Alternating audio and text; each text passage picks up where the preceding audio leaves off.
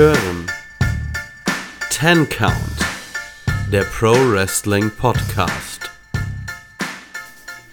So, hallo und herzlich willkommen zu einer neuen Runde hier beim Ten Count Wrestling Podcast. Heute mal an einem Samstagabend nehmen wir das Ganze auf. Und mein Name ist Keanu und an meiner Seite wie immer der Kevin. Servus. So, mal kurz wieder so ein klein bisschen Housekeeping. Wir haben ja heute wieder eine, ich sag mal, unsere reguläre Folge und hatten letzten Dienstag unsere WrestleMania Review. Äh, wer sich also dafür interessiert, wie wir WrestleMania fanden, kann sich das gerne mal anhören. Das war Kevins erste, Wrestle äh, erste WWE Main Roster Show seit Jahren. Also kann man auch da mal sich reinhören, wie das denn jemand aufgenommen hat, der irgendwie jahrelang sich nichts mehr von WWE zu Gemüte geführt hat. Und am ja, nächsten Dienstag geht es auch schon weiter. Und zwar nehmen wir dann wieder einen Community-Podcast auf. Und das wohl heißeste Thema in dieser Woche in Bezug auf Wrestling schieben wir auch auf diese Aufnahme. Also über die Entlassungswelle bei der WWE werden wir dann nächsten Dienstag genauer sprechen. Damit ist eigentlich auch schon zum Thema Housekeeping alles gesagt, außer natürlich, ihr findet uns auf eigentlich allen gängigen Social Media Plattformen, also Facebook, Twitter, Instagram. Vielleicht lachen wir uns auch noch einen Telegram-Channel an und äh, erzählen dann was von Vince McMahon und den Reptiloiden. Mal schauen. Äh, auf jeden Fall war es dazu. Und ich würde sagen, wir starten direkt mal wie jede Woche mit einem Blick auf alles das, was bei AW Dynamite passiert ist. Und ich muss sagen, nach so einer vollen Dröhnung WWE und WrestleMania war ich ganz froh, als es dann mal wieder zu AW ging. Ja, dann fangen wir an. Die Show startete diesmal äh, nicht mit einem nicht direkt mit einem Match und es ging auch nicht direkt in den Ring, sondern es startete erstmal mit einem Videopaket, in dem die Young Bucks noch ein wenig über ihren Heel-Turn sprachen. Und ja, sie versprachen auch, dass sie die dass die alten Young Bucks der Vergangenheit also, angehören. Also sie jetzt hielten uns einfach nochmal mehr oder weniger bestätigten, dass sie hier geturnt sind. Erstmal dazu, Kevin, Brauchst du sowas am Anfang oder willst du das, oder ist es dir lieber, wenn Dynamite direkt mit einem Match losgeht? Ich finde es ganz interessant, einfach mal ein bisschen Abwechslung da reinzubringen. Also, man hat es jetzt mit einem Videopaket oder beziehungsweise mit mehreren Videopaketen hat man die Show gestartet, was äh, für mich mal ein bisschen erfrischend war, weil ich hatte mich eigentlich schon wieder darauf eingestellt. Dynamite fängt an, du hast das erste Match und es geht nur go, go, go, go, go. Ne? Ja. Also, und man, manchmal gefällt es mir sehr, sehr gut, wenn man direkt mit der Action startet. In diesem Fall hat man ein bisschen mit der Storyline gestartet, was ich auch nicht verkehrt finde. Manche Leute beschweren sich ja immer darüber, wenn mal äh, Promos oder Videopakete direkt zu Beginn der Show kommen. Das sind hauptsächlich die Leute, die halt den In-Ring-Aspekt über alles andere stellen und dann sagen, ja, ist für mich das der schönste Start in einer Wrestling-Show. Ich persönlich ge genieße das immer sehr, wenn ich erst in die Storyline eingeführt werde und dann ein bisschen die, mir die Matches anschauen kann. Ähm, hat mir sehr gut gefallen oder beziehungsweise der Aufbau hat mir gut gefallen. Was aber jetzt äh, das Young Bucks Videopaket angeht, muss ich sagen, ich blick nicht mehr durch. Also die Young Bucks letzte Woche mit dem Heel-Turn wirkte aber nicht so sehr wie, ja, wie soll man sagen, dieser wirklich konsequent durchgeführte Heel-Turn, der dann einfach dazu führt, dass die, ja, dass die Young Bucks auf einmal skrupellose, rücksichtslose Heels werden. So hat sich nicht angefühlt, aber trotzdem wird es so dargestellt, als wäre es so, war für mich ein bisschen befremdlich. Ja, dem, das ging mir auch so. irgendwie, weiß ich nicht. Also, die Young Bucks werden, glaube ich, auch einfach nicht mehr die allergrößten oder werden nicht mehr zu Promo-Göttern, glaube ich. Ja, wobei ich sagen muss, ich äh, finde die Matt Jackson Promos meistens in Ordnung.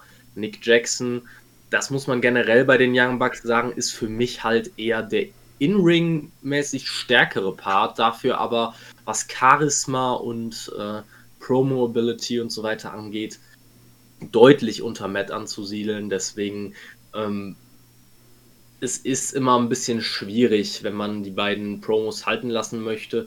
Gerade weil Matt Jacksons Promos, auch wenn sie in Ordnung sind, sich noch immer anhören wie generische Heel- oder Face-Promo Nummer 10. Ähm, und Nick kann nichts dazu beitragen, weil wenn er spricht, es eher eigenartig wird. Ja. Deswegen ist das immer ein Problem, dass Young Bucks einfach keine mitreißende Promo auf die Reihe kriegen werden. Ich kann mich noch an Promos erinnern aus dem Programm gegen, äh, gegen den Inner Circle, wo dann, äh, oder nee, ja doch, gegen den Inner Circle, wo Jericho und MJF ihren Vater angegriffen haben. Danach sollte eine ganz äh, emotionale Promo folgen, äh, die Matt Jackson dann eher mittelmäßig abgeliefert hat. Ähm, hat mich auch da nicht auf das Match gehypt. Das wird einfach, glaube ich, immer eine kleine Schwachstelle der beiden bleiben. Ja, auf jeden Fall. Gut, als nächstes hatten wir noch jemanden, der, naja, vielleicht besser nicht so viel sprechen sollte. Nämlich Mike Tyson. Das ist, ich finde, es gibt keinen krasseren Kontrast. Mike Tyson, dieser Hühne, dieses Viech, der auch aussieht, als würde er dir an einem schlechten Tag einfach äh, den Kopf abbeißen. Aber wenn, er, aber wenn er spricht, ist das halt alles weg. Ja. Also wenn das er war auch ein erster Gedanke, ja. Ja. Also, wenn er spricht, wirkt, dagegen wirkt ja Markus Stunt bedrohlich.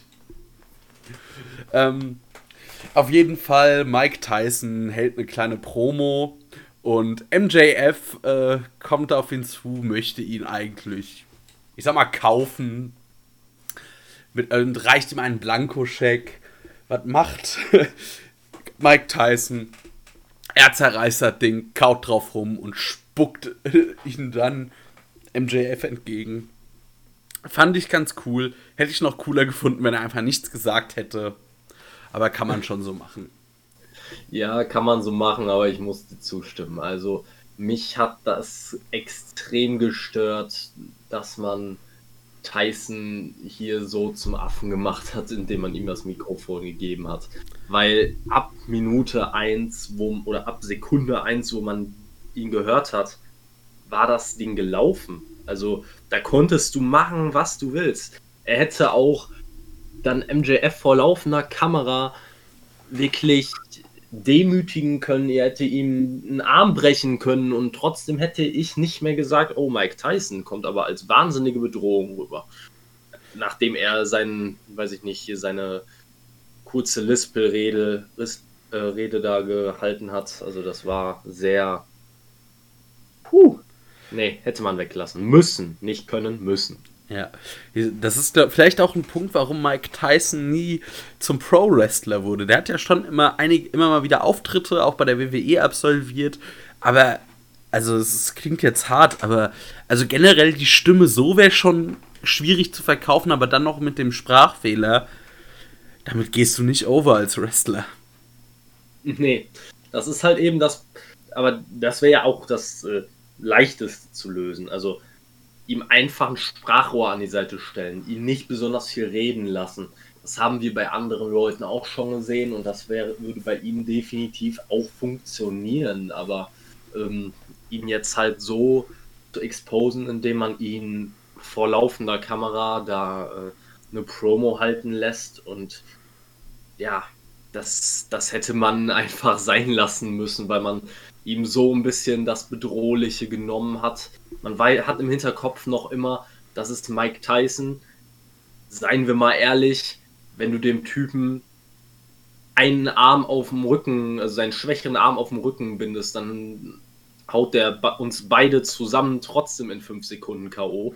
Ja. Äh, wenn wir nicht schnell genug weglaufen können.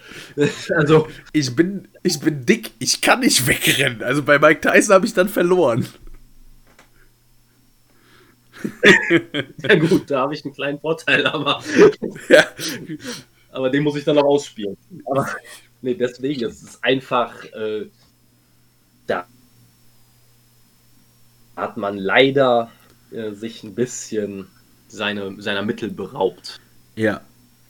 So, dann kamen wir zum Opener des Abends und ein Match, das durchaus auch auf einer Pay-per-view-Card hätte stehen können. Ein Match, das auch durchaus, äh, also nicht nur eine Dynamite-Ausgabe, sondern guten Gewissens auch ein Pay-per-view durchaus headlinen könnte von seiner Besetzung.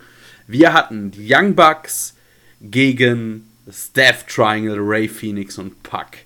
Und wir hatten, kann man direkt mal vorweg sagen, ein Match, das 23 Minuten ging. So im Vergleich, ich glaube, das letzte, längste WrestleMania-Match ging 21 Minuten. Also, wir hatten ein langes Match, was, wie ich finde, aber, boah, ich habe eigentlich nicht viel dran auszusetzen. Also, es ging immer wieder mal hin und mal her. Und, und äh, auch, es waren immer wieder mal Nearfalls dabei, die ich durchaus gefressen habe. Wie nicht anders zu erwarten, gab es einige Spots. Also mir ist da direkt ein, ja, äh, ein Monkey Flip Ansatz gegen Ray Phoenix im Kopf. Ray Phoenix will das kontern, will ihn kontern, haut, ich glaube, es war Matt Jackson, also quasi mit dem Rücken auf die Ringseile und daraus kontert. Nee, was Nick oder Matt Jackson? Ach, egal. Nick. Also, was? Sicher. Es war so ziemlich sicher Nick. Ja, Nick, doch. Äh, und Nick kontert das Ganze dann mit einem Canadian Destroyer. Das war schon ein sehr spektakulärer Spot. Danach hatten wir draußen einen Spot, wo jeweils, also einmal verpasst Ray Phoenix, Matt Jackson einen Poison Runner und Nick Jackson verpasst Pack einen Poison Runner und das Ganze zeitgleich. Also diese, ja, dieses Match war, finde ich, ganz große Klasse. Am Ende zieht Nick Jackson oder demaskiert Nick Jackson Ray Phoenix und der hält sich wie ein guter Luchador. Das macht natürlich direkt die Hände vors Gesicht, damit niemand sein Gesicht sieht.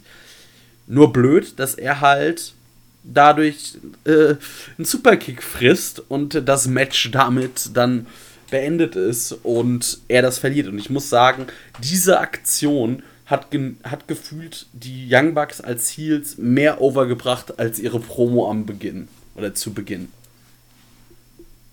Stimme ich 100% zu. Also das war auf jeden Fall mal ein Finish, das den Heel-Charakter deutlich unterstrichen hat.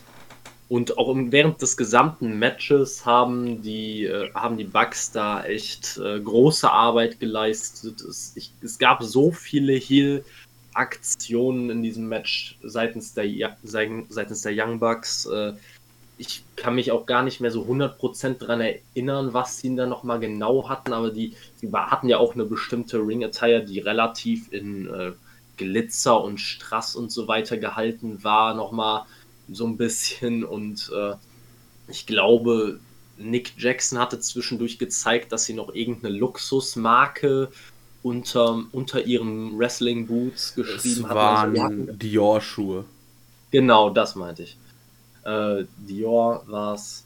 Ähm, also, das war wirklich. Äh, also, da hat man viele Kleinigkeiten eingebaut, um ihren Status zu äh, untermauern. Ähm, ich kann mich auch an einen Spot noch erinnern, den du, glaube ich, nicht erwähnt hattest. Ich, ich meine, da war Nick Jackson quasi auf den, ja, mit quasi mit, mit dem Bein zwischen den Seilen. Also saß quasi auf dem obersten Seil ähm, und ich glaube, dann gab es einen Rope Walk von Ray Phoenix, der ihm dann noch einen, noch einen Kick verpasst hat und gleichzeitig noch, glaube ich, einen Hurricane Runner gegen Matt oder ähnliches. Also das war einfach wieder mal, wenn, wenn Phoenix ähm, ja, in die Lüfte steigen kann, ist das immer ein Erlebnis. Also das Match insgesamt war auch extrem stark. Die Bugs, wie gesagt, super als Heels. Du hast bestimmte Spots angesprochen, die wirklich mega gut waren. Das Finish war gut ähm, und auch passend zur Storyline. Ähm, ich kann da gar nicht viel zu sagen, also nichts Negatives. Ich kann da kaum was kritisieren, bis auf vielleicht wirklich die Matchzeit, weil ich muss, ich muss sagen, so geil das ist, so ein Match bei Dynamite, ich hätte sowas echt lieber beim Pay-Per-View gehabt. Weil letzten, beim letzten Pay-Per-View haben genau solche Matches teilweise gefehlt, um ihn von okay bis gut zu sehr gut zu machen. Jetzt haut man sowas als Opener bei einer Dynamite-Episode raus äh, und das mit 23 Minuten Matchzeit. Also es war geil, aber es hat für mich immer einen bitteren Beigeschmack, wenn ich weiß, dass der letzte Pay-per-View einige auch ein paar Sachen hat vermissen lassen, gerade was äh, solche was solche Matches angeht. Auf jeden Fall. Ich denke, das Match war durchaus äh, dem geschuldet, oder ich vermute mal, dass man jetzt eben die erste Woche ohne NXT-Konkurrenz antritt und vielleicht direkt auch trotzdem nochmal zu Beginn die Leute abholen wollte und zeigen wollte, hey, das ist das, was ihr bei uns zu sehen bekommt. Das wäre jetzt noch so eine Sache, die mir da vorschwebt oder was mir für in Gedanken kommt. Ich hätte es persönlich, dieses Match hätte auch, oder ich hätte es auch lieber auf einer Pay-Per-View-Card gesehen. Gut. Als nächstes hatten wir Alex Marvez wieder nicht in einer abstrusen Situation mit der Dark Order. Ähm, ähm, der wollte einen Kommentar vom Hangman zur Elite. Der Hangman ignoriert das. Es gibt, wir sehen noch ein bisschen John Silver Comedy und damit war es das eigentlich auch schon. Also ein Segment, das man jetzt nicht groß erwähnen muss. War nicht schlecht, aber auch einfach, finde ich jetzt nicht sonderlich erwähnenswert. Es ist so ein kleiner Filler gewesen. Ja, würde ich auch sagen ist an der Stelle ganz schön, dass man Hangman da jetzt noch im Moment ein bisschen raushält, weil ich kann mir halt auch gut vorstellen, dass das vielleicht ein Weg ist, den man mit dieser Elite-Storyline auch einschlagen könnte. Dass man dann sagt, dass Don Callis eventuell auch noch den Hangman auf seine Seite bringen möchte und äh, dass man so irgendwie den Hangman in eine Fehde mit Kenny bringen könnte, in dem Sinne, dass Hangman der Einzige ist, der ist, der so ja, moralisch auf der Höhe ist, dass er es schafft, dem Ganzen zu widerstehen. Und das könnte eine Möglichkeit sein, aber ich finde es gut, dass er sich hier noch nicht dazu äußert und dass man ihn dann noch raushält. Ja. Dann hatten wir als nächstes wieder Alex Marvez und also langsam will ich den mal wieder in irgendeiner abstrusen äh, Situation sehen. Also irgendwie, keine Ahnung, ich hätte gern Alex Marvez, der einfach mal in seinem Anzug so komplett deplatziert am Strand steht oder sowas. Aber doch nicht das. Naja, auf jeden Fall äh, haben wir Chris Jericho und den Inner Circle mit Mike Tyson. Jericho entschuldigt sich bei Mike Tyson für sein Verhalten in der Vergangenheit. Er sagt, dass der Inner Circle falsche Entscheidungen getroffen hätte. Also wir gehen noch mehr in Richtung Face der, oder der Inner Circle, der ja in den letzten Wochen eh schon Face geturnt ist. Ähm, schließt ein wenig mit seiner Vergangenheit ab. Ich finde es immer wieder lustig, wenn äh, Jericho the, the Pinnacle als Pineapple bezeichnet. Und äh, am Ende ja, sagt er noch, er möchte keine Sonderbehandlung von Mike Tyson und Mike Tyson sagt doch, dass es keine gibt und äh, es doch bitte alles fair ablaufen soll, weil äh, er hätte auch kein Problem damit, Jericho nochmal auszunocken. ja. Ähm, erstmal muss ich sagen, Jericho hat meine größte Hochachtung, dass er wirklich gefühlt alles overbringen kann. Ja. Also The Pineapple, My Jerk of Friend oder in der Vergangenheit solche Sachen wie A Little Bit of the Bubbly. Also. Oder The List of Jericho. Alles. er kann alles overbringen. Und das ist einfach eine Fähigkeit, die kaum jemand hat.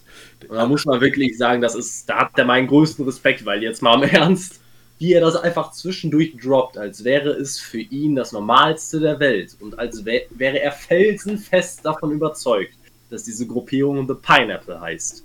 Oder dass MJF My Jerk of Friend ist. Ja. Sowas, das ist einfach, das ist einfach geil und das macht diese Comedy aus, die er macht. Und ich fand dieses Segment mega. Also ganz abgesehen davon, dass Mike Tyson mal wieder reden musste und dass das Ganze ein bisschen runtergezogen hat vielleicht, aber Jericho hat das so, ge, so gecarried, dieses Segment, dass ich da weniger ein Problem mit hatte als mit dem ersten Videopaket mit Tyson.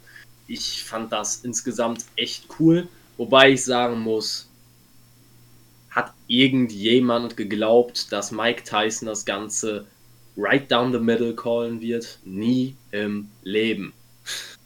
Nee. Natürlich nicht. Aber dazu kommen wir ja später. Als nächstes hatten wir Jade Cargill, die ein Match gegen Red Velvet hatte. Und ich finde immer wieder, also Jade Cargill ist schon einfach eine Erscheinung. Also aus der Frau kann man durchaus was machen. Und man ist, denke ich, da auch auf dem Weg, weil nach sieben Minuten zwar, also kein klassisches Squash-Match, aber äh, jetzt auch nicht sonderlich in großen Schwierigkeiten, gewinnt Jade Cargill gegen Red Velvet mit, ja, ich weiß gar nicht, also de, ich kenne das Ding als den Glam Slam, also ein, ein Chicken Wing Facebuster. Wheelbarrow Face, Face Wheelbarrow Facebuster. Ja, ja, genau. Ah, okay. Ein Wheelbarrow Facebuster, ja. Auf jeden Fall finde ich einen Move, der einfach gut kommt, wie sie da ihre Gegnerin erstmal in die Höhe reckt oder hebt und auch in, mit eben den beiden Armen. Das hat, finde ich, ist von der Optik her gut. Die Frau macht was her. Äh, die sollte man einfach jetzt langsam aufbauen, gut schützen kann da durchaus was werden, weil man muss jetzt auch sagen, man merkt ihr zwar noch an, dass sie jetzt nicht die erfahrenste Workerin ist, aber das hat schon noch alles Hand und Fuß, wie ich finde. Da ist durchaus Potenzial. Also ich muss wirklich sagen, ich habe Jade Cargill halt am Anfang äh, ein bisschen vorverurteilt vor ihrem ersten wirklichen Match und dachte mir, oh mein Gott, jetzt bringen sie irgendeine Bodybuilderin rein, die äh, kaum etwas im Ring kann das wird ganz komisch, das wird ganz schwierig. Vor allem wollten, hat man ja von Tag 1 gemerkt, dass man sie zum, zum Mond und, zu, und zurück pushen möchte. Also das ist, äh, da hatte ich große Bedenken und auch ihre, ihre Promos sind noch immer nicht mein Fall. Also ihre Promos sind in den meisten Fällen wirklich fast ein Grund, eine kleine Pinkelpause einzulegen, damit man nicht äh, komplett cringed. Ähm, aber ansonsten, was sie im Ring macht, ist vollkommen in Ordnung. Auch von der Länge des Matches waren jetzt, glaube ich, ja, sieben Minuten. Ähm, war in Ordnung. Was ich nur ein bisschen komisch fand, halt wir während dem Match, man hat das Match natürlich versucht zu legitimieren. Man hat die ganze Zeit gesagt, dass es für Jade Cargill eine große Möglichkeit wäre, weil, man, weil sie ja gegen Red Velvet kämpft, die, glaube ich, zu dem Zeitpunkt zweite in, auf der äh, im AW Women's Ranking war, wo ich mir halt noch immer denke, wie ist Red Velvet an diesen Punkt gekommen? Also, sie hatte ja gefühlt kaum, kaum wirklich bedeutende Dynamite-Matches und ist trotzdem so weit oben im Women's Ranking. Deswegen war das für mich einfach immer die ganze Zeit so, man möchte Red Velvet als eine größere Sache verkaufen, als sie wirklich ist. Ja, aber da machst du direkt mal eine super Überleitung. Also, die hat auch AEW damit direkt gemacht. Und zwar hatten wir eine Promo von Britt Baker über oder ein Interview von Tony Schiavone mit Britt Baker. Es war halt eine Promo äh, zum Thema der Rankings. Und sie hat mal wieder die Rankings einfach relativ platt gemacht in ihrer Promo. Fand ich auch gut und äh, also so, wenn man jetzt vielleicht einfach sich was aus diesen Promos denken kann, die sie in den letzten Wochen hält, hoffe ich einfach, dass man sie jetzt endlich Richtung Titel pushen will. Ähm, sie hat jetzt auch noch gesagt, sie will bei Dark Elevation einen weiteren Sieg einfahren, um in den Rankings weiter nach oben zu klettern, weil sie ist ja ein Role Model und äh, so nach dem Motto, auch wenn die Rankings scheiße sind, ich hole mir das auch über die Rankings. Ja, war auch eine Promo, die ich nicht schlecht finde. Ich finde, Britt Baker ist eine wunderbare Workerin am Mic oder eine der auch oder wenn auch eine der besten in der AW Women's Division kann man sich durchaus anhören. Da gibt es andere in dieser Division, von denen ich keine Promos hören möchte. Ja, das sehe ich ähnlich. Ich kann mir das auch immer ganz gut anhören von Britt Baker. Das Problem ist halt immer nur, dass wenn sie jede Woche nur eine Promo hält und die einzige Action, die du von ihr siehst, ist bei Dark oder Dark Elevation. Nicht jeder quält sich jede Woche durch mehrere Stunden Dark oder Dark Elevation. Ähm, und da haben wir halt einfach wieder das Problem, dass die Fortschritte, die sie macht, die, die Siege, die sie einfährt, kriegen viele überhaupt nicht mit. Und in ein paar Wochen werden sich Leute denken, wie zur Hölle ist sie jetzt auf einmal äh, auf Platz 1 oder 2 der Rankings gekommen, ohne dass ich sie jemals bei Dynamite in einem Match gesehen habe seit dem, seit dem äh, Lights Out Match. Also das ist halt einfach. Ja klar, also man hätte auf jeden Fall dem, ich sag mal, Young Bucks Match mal fünf bis irgendwie acht Minuten klauen können. Und dann hier Jet Cargill gegen Red Velvet kann man auch einfach wirklich äh, in vier Minuten abhandeln. Und die Zeit würde dann locker reichen, um Red Vel äh, um auch noch Britt Baker in die Show zu bucken. Also es wäre auf jeden Fall durchaus sinnig. Aber ich habe jetzt einfach die Hoffnung, dass es dann doch irgendwie man sich da jetzt einfach durchwirkt und äh, ihr noch ein paar Siege gibt und sie Richtung Champion geht, weil da muss mal was passieren. Ja, das Problem ist für mich einfach, dass viel, wieder viel zu langsam was passiert.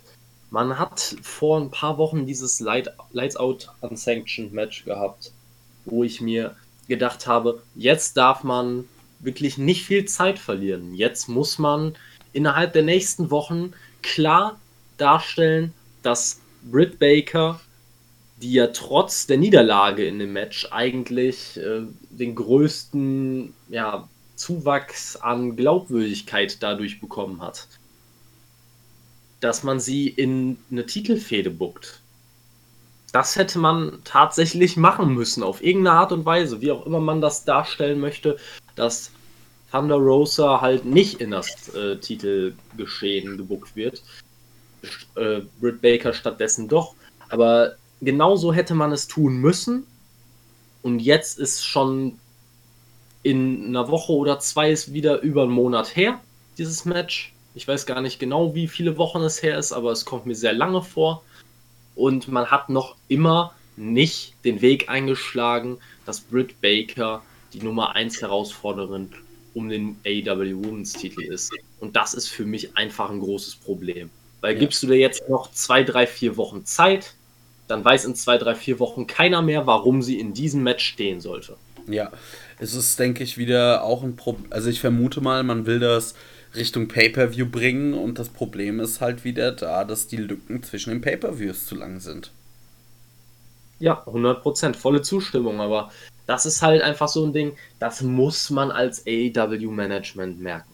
Ja. Also das, das merkst du doch auch selber, wenn du dir dein eigenes Produkt anguckst, dass es da Probleme gibt, überhaupt noch eine, ein, ein Interesse an der Women's Division zu erzeugen. Aber naja, wir werden über bestimmte Ausschnitte der Women's Division ja auch noch sprechen. Ja. Dann als nächstes hatten wir Anthony Gogo. Der, ja, äh, Cole Carter, also einen Jobber, abfertigen durfte. Also abfertigen wäre noch äh, zu viel. Also das Match beginnt. Anthony Gogo verpasst Cole Carter einen Leberhaken und der Referee bricht das Match direkt ab. Also, weiß ich nicht, nicht so ganz glaubwürdig. Da wäre es mir, persönlich wäre es mir lieber gewesen, Anthony Gogo verpasst ihm halt einfach einen Haken, knockt ihn damit aus und covert ihn dann irgendwie ganz easy. Weil so, das ist halt so ein bisschen, weiß ich nicht, nimmt dem, also klar soll es Anthony Gogo Glaubwürdigkeit geben, aber nach, bei was weiß ich was für Moves bricht der Referee sonst nicht ab und jetzt nach einem Leberhaken. Hörst du das auch? Hörst Nein. du das auch? Nein. Bullshit. Bullshit. Bullshit. Ich weiß nicht, was sie sich dabei gedacht haben. Also, es ist 23 Sekunden. 23 Sekunden. Es war sein In-Ring-Debüt bei Dynamite. Also, hallo? Gebt den Young Bucks 23 Minuten. Und ja. er kriegt 23 Sekunden. ja, so ist die Gewichtung. Also, ich meine, ich habe ja kein Problem damit. Sie haben, dass es ein Squash ist. Also sie haben auch vor dem Match nochmal besprochen, dass Cole Carter ein Rookie ist, der nur ein paar Monate im Business ist bis jetzt. Aber kommt schon nach einem Leberhaken, wirklich. Und wenig, lasst ihn den wenigstens pinnen. Was bringt denn Referee Stoppage? Ja. Also, was bringt es ihm? Also, kannst, kannst du demnächst kein Match mehr von ihm machen, bei dem er irgendeinen Schlag landet? Da haben wir doch wieder die, da haben wir doch wieder so eine Big Show-Thematik. Also der konnte auch nachdem sein KO-Punch als Finisher eingesetzt wurde, keinen vernünftigen Schlag mehr landen in einem, in einem Match, ohne dass äh, direkt darüber diskutiert wurde, ah, okay, er zeigt gerade seinen Finisher. Also das darf halt nicht passieren, das darf nicht zu seinem Finisher werden. Das ist einfach man baut das Ganze wieder komplett falsch auf. Einfach ihm, lass ihn doch einfach zu einem richtig starken Striker werden. Man sagt ihm, okay, man sagt sich, okay, er hat die, oder man kann dann sogar wieder so eine typische Wrestling-Phrase bringen und in jedem Match erwähnen, dass er der beste Striker von AEW ist, weil er ein ehemaliger Profiboxer ist. The ne? best pure Striker of AEW. Ja, genau, sowas in der Richtung. Und das könnte man ohne Probleme unterbringen. Aber nicht, wenn er nur einen Schlag in jedem Match landen darf, weil seine Gegner ansonsten explodieren. Ja, auf jeden Fall. Das ist, auf, ist Bullshit. Ich finde, das könnte man zum Beispiel machen. Äh, Alistair Black, Strich, Tommy End, kompletter Striker, hat auch einen Kick als Finisher, aber halt einen mit äh, Wiedererkennungswert. Und genauso könnte das ja Anthony Gogo machen, dass er irgendwie den Gegner irgendwie erst packt, um ihn dann was in, also keinen European Uppercut, sondern einen richtigen Uppercut oder Aufwärtshaken oder irgendwas so verpassen. Das könnte man ja alles durchaus machen, aber wenn er jetzt mit jedem Sch quasi, sobald er einen Schlag landet, das Match vorbei ist, das funktioniert so nicht. Das sehe ich allerdings ähnlich. Also es gäbe ja so viele Möglichkeiten. Also vor allem, ich sehe auch nicht, ich meine, klar, er ist ein ehemaliger olympischer Boxer. Aber muss man jetzt wieder sein ganzes Gimmick nur darum aufbauen? Also man kann doch einfach zeigen, dass er ein starker Striker ist und so weiter. Ähm, da, dafür braucht man das nicht als Finisher. Da kann man sich auch andere Sachen ausdenken. Immerhin hat er auch jetzt schon mehrere Monate oder über ein Jahr Wrestling-Training hinter sich. Der Mann kann mit Sicherheit mehr als ein Leberhaken. Und ja. in diesem Match hat man ihn nichts, aber auch ein gar nichts zeigen lassen. Also ich bin auf das nächste Anthony Ogogo-Match null gehypt. Und ich war vor dem, vor dem Debüt, war ich wirklich super gehypt und hat mich auf das Match gefreut.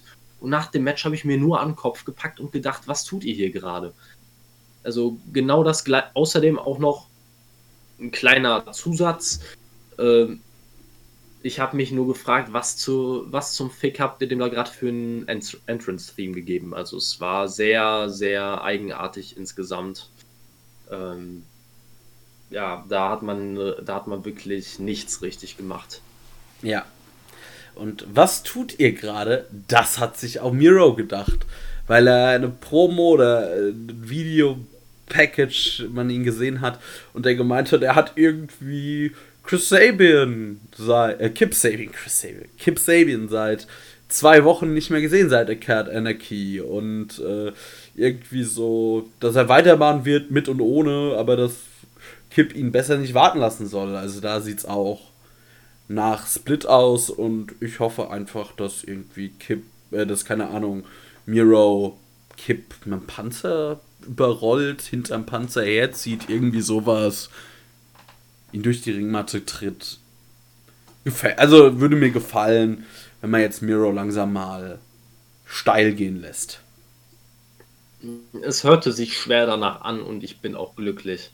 Also, man hat die Best Friends letzte Woche schon in, oder zumindest anteasern lassen, dass es ein Programm mit dem Death Triangle geben könnte.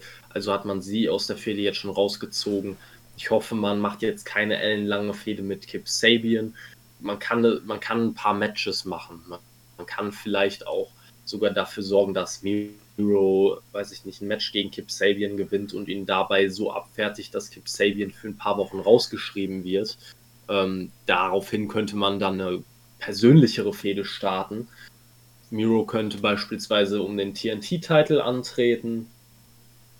Äh, wäre auch definitiv ein legitimer Herausforderer für Darby Allen. Ähm, ja. Ja, auf jeden Fall. Gut, das, damit ist dazu eigentlich auch alles gesagt. Dann kamen wir zum nächsten Match. Chris Jericho mit Sammy Guevara gegen Dex Howard mit Cash Wheeler und Special Ringside Enforcer Mike Tyson. Ja, wir hatten ein Match, das irgendwie so ein bisschen beliebig war, wie ich fand. Äh, die große Matchstory war halt immer wieder, dass es doch Versuche von Eingriffen gab, egal von welcher Seite. Ähm, The Pinnacle versucht dann einzugreifen, kriegt vom Inner Circle dann aufs Maul. Cash Wheeler will dann eingreifen, wird am Ende von Mike Tyson ausgenockt. Chris Jericho gewinnt das Ding mit dem Judas-Effekt. Und äh, am Ende ist es noch ganz lustig, dass äh, Wardlow einen immer noch bewusstlosen Cash Wheeler auf den Schultern hat. Und also dieser Schlag, wenn er safe war, Respekt an Mike Tyson, dann hat er das richtig gut aussehen lassen. Und wenn nicht, tut mir Cash Wheeler leid, weil dann muss er bestimmt mal bei Britt Baker vorbei, weil da könnten ein paar Zähne locker sein. Ja, ich fand den Schlag jetzt gar nicht so extrem gut gemacht. Also es war okay. Ich habe da schon von anderen Boxern oder auch von Tyson selber schon besser durchgeführte Schläge gesehen, auch beim Wrestling, wo ich mir wirklich gedacht habe, jetzt ist was passiert. Aber ja, das ist mir jetzt gar nicht so speziell aufgefallen. Zum Match würde ich sagen, Ausgang war von Anfang an klar. Wow. Finish war wieder mal fragwürdig. Also nach dem Finish, gerade bei dem Ogogo-Match, äh, war es jetzt das zweite Finish, wo ich mir gedacht habe, bitte was, warum? Also, in, um das jetzt mal einfach zu erzählen, für die Leute, die das Match nicht gesehen haben, ähm, Sammy Guevara war ja wie gesagt die Begleitung für Chris Jericho. Es durfte ja jeweils nur ein Member des Inner Circle und des Pinnacle, äh, ich hätte fast Pineapple gesagt, ähm, äh, es bürgert sich ein, am Ringrand stehen. Und Sammy Guevara war, wie gesagt, die Begleitung für Chris Jericho. Hat dann in dem ganzen Tohuwabohu, das es am Ende gab, äh, kurz stand er auf dem Apron und hat in den Ring gerufen, um äh, Dex Harwood abzulenken. Das hat natürlich in bester Pro-Wrestling-Manier einwandfrei funktioniert. Er ist auch auf den Apron gesprungen. Ja, das ist natürlich der härteste Teil des Rings, wie wir wissen. ähm, also, ich, ich, weiß wirklich nicht, was ich dazu sagen wollte. Du hast mich gerade gekillt.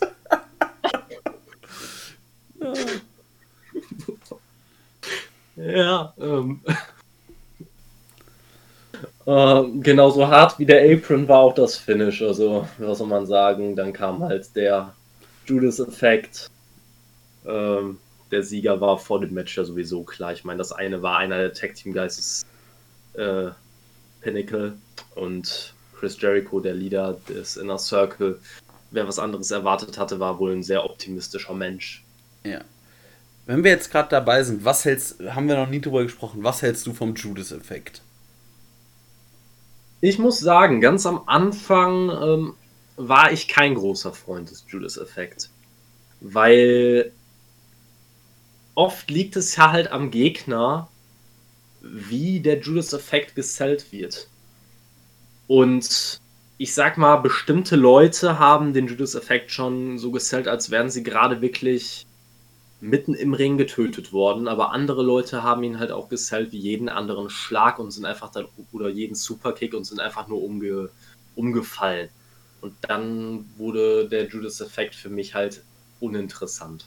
Es, es, hängt halt letztendlich wirklich am Selling des Gegners, wie gut der Judas-Effekt funktioniert. In diesem Match war es okay, würde ich sagen. Es war jetzt nicht das Schlechteste, was ich an Selling gesehen habe in der Hinsicht, aber anfangs hatte ich meine großen Probleme damit.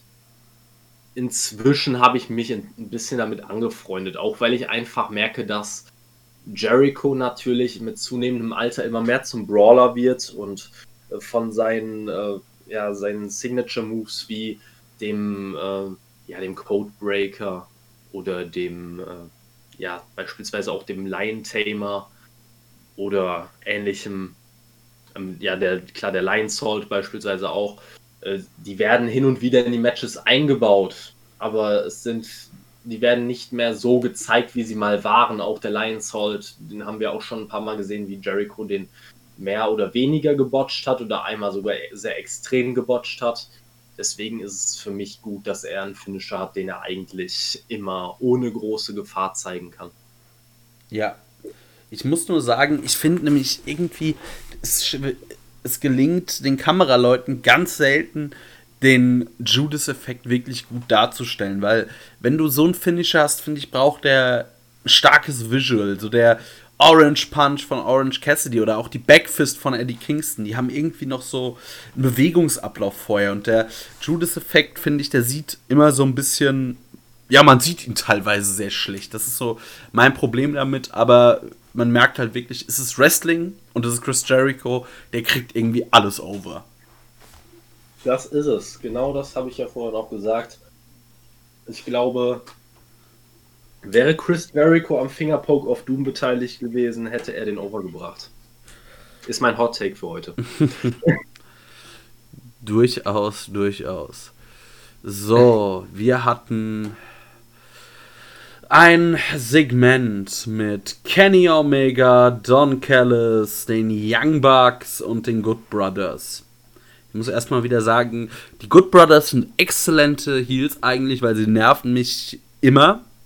Aber das geht halt leider ein bisschen in Richtung Ex-Paket. Dann hatten wir Don Callis, der ein bisschen redet. Die Young Bucks sagten was von wegen, wer es mit ihnen aufnehmen will. Es gäbe für jeden einen BTE-Trigger.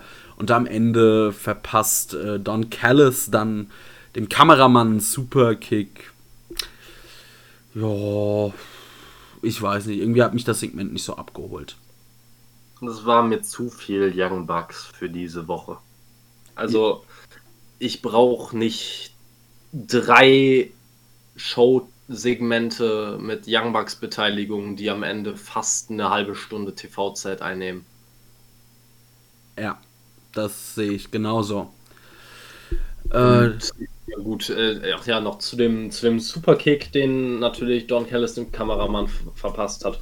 Das fand ich mal wieder ein bisschen erfrischend. Also das war mal wieder was Neues, anstatt immer nur die gleichen Sachen, immer nur Don Callis, der irgendwen oder irgendwas versucht zu manipulieren. In dem Fall hatte er einfach mal ein bisschen Spaß vor der Kamera und das darf auch einfach mal sein. Ja, dann hatten wir ein kurzes Vide Videopaket, das irgendwie erklärt, wo Thunder Rosa ist. Die krebst nämlich bei der NWA rum. Ja, ist halt blöd, ne?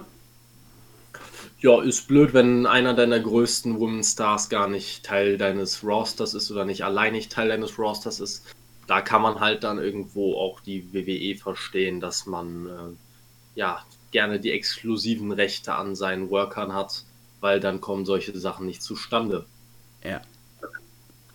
Das sehe ich auch so. Und jetzt vermute ich mal oder ich würde mal tippen, wir sind uns uneinig.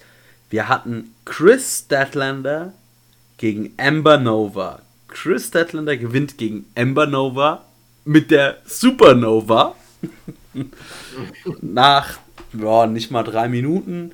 Ich muss erstmal sagen, ich finde hier ähm, Supernova, was ist denn das? Ein Package Tombstone Pile Driver vielleicht, könnte man das am ehesten nennen. Ist ein cooler Move. Ja. Und mhm. ich muss sagen, ich mag Chris Deadlander. Ich finde irgendwie, die hat was. Die könnte auf jeden Fall frischen Wind in die Women's Division bringen. Und ich vermute mal, dass du nicht so viel mit dir anfangen kannst.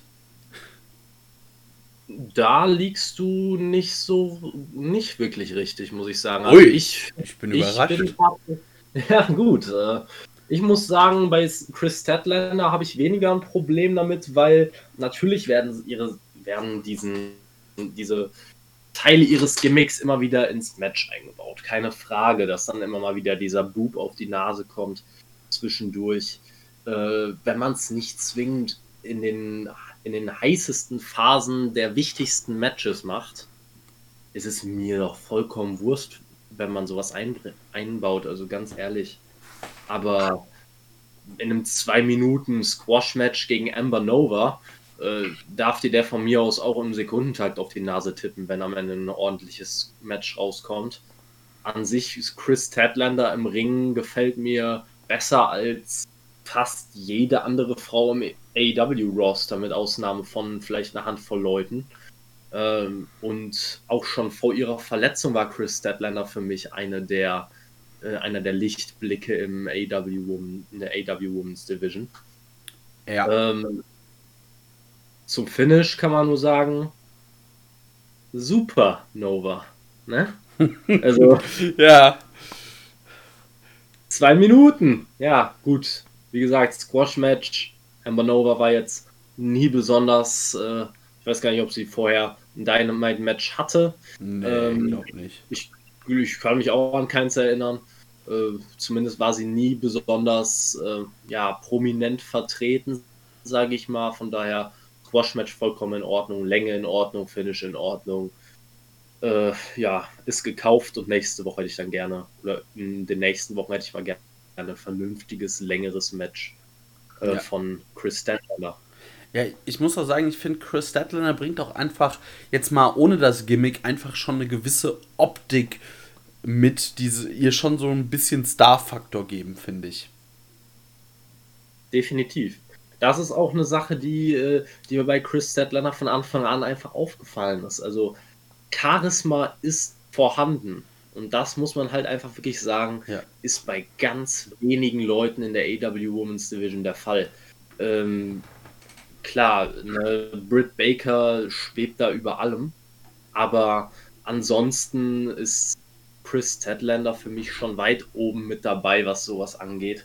Und sie schafft es auf der einen Seite dadurch, dass sie auch relativ groß ist, und doch etwas massiger als die meisten anderen Frauen. Die ist größer ähm, und breiter als Orange Cassidy, oder? Würde ich, glaube ich, unterschreiben, ja.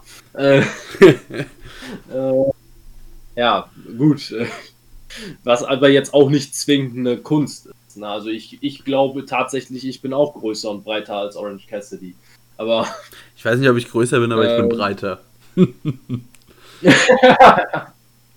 ja, gut. Ähm, äh, wie gesagt, eher weniger eine Kunst, aber bei äh, Chris Statlander vom Körper her alleine okay.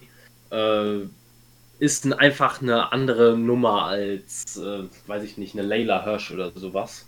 Ja.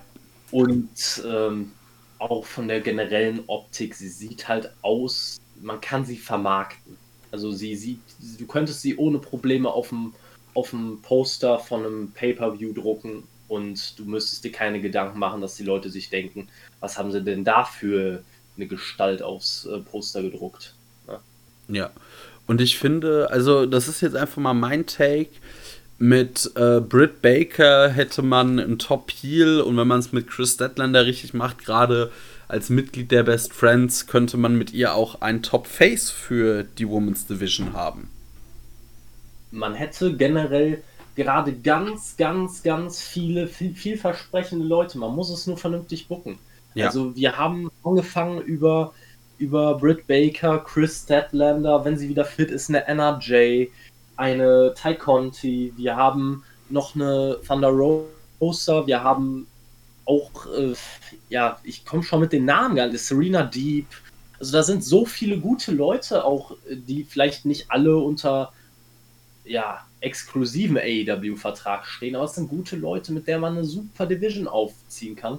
Deswegen, wenn ihr es wieder verbockt, dann seid ihr aber auch wirklich selber schuld. Also, ich weiß es nicht. Ja, also von den Leuten aktuell, also ey, da, die, an sich hat die Women's Division schon wieder ordentlich zugelegt und das auch, ich sag mal, ohne äh, japanische Hilfe. Jetzt sollte man es da einfach mal nicht verbocken. Ja, ähm, ich habe auch zum Beispiel in der letzten Woche hatte ich, glaube ich, auch etwas gelesen zu Kommentaren von Evilise, die jetzt nicht mehr bei AEW ist. Ja. Also da gab es, glaube ich, Vorwürfe äh, gegenüber Thunder Rosa, ein bisschen Richtung Backstage-Politicking, dass sie ihre, äh, ihre Macht ausnutzen würde, ihre Stellung bei AEW ausnutzen würde, um dafür zu sorgen, dass Evilise nicht vernünftig gebuckt wird.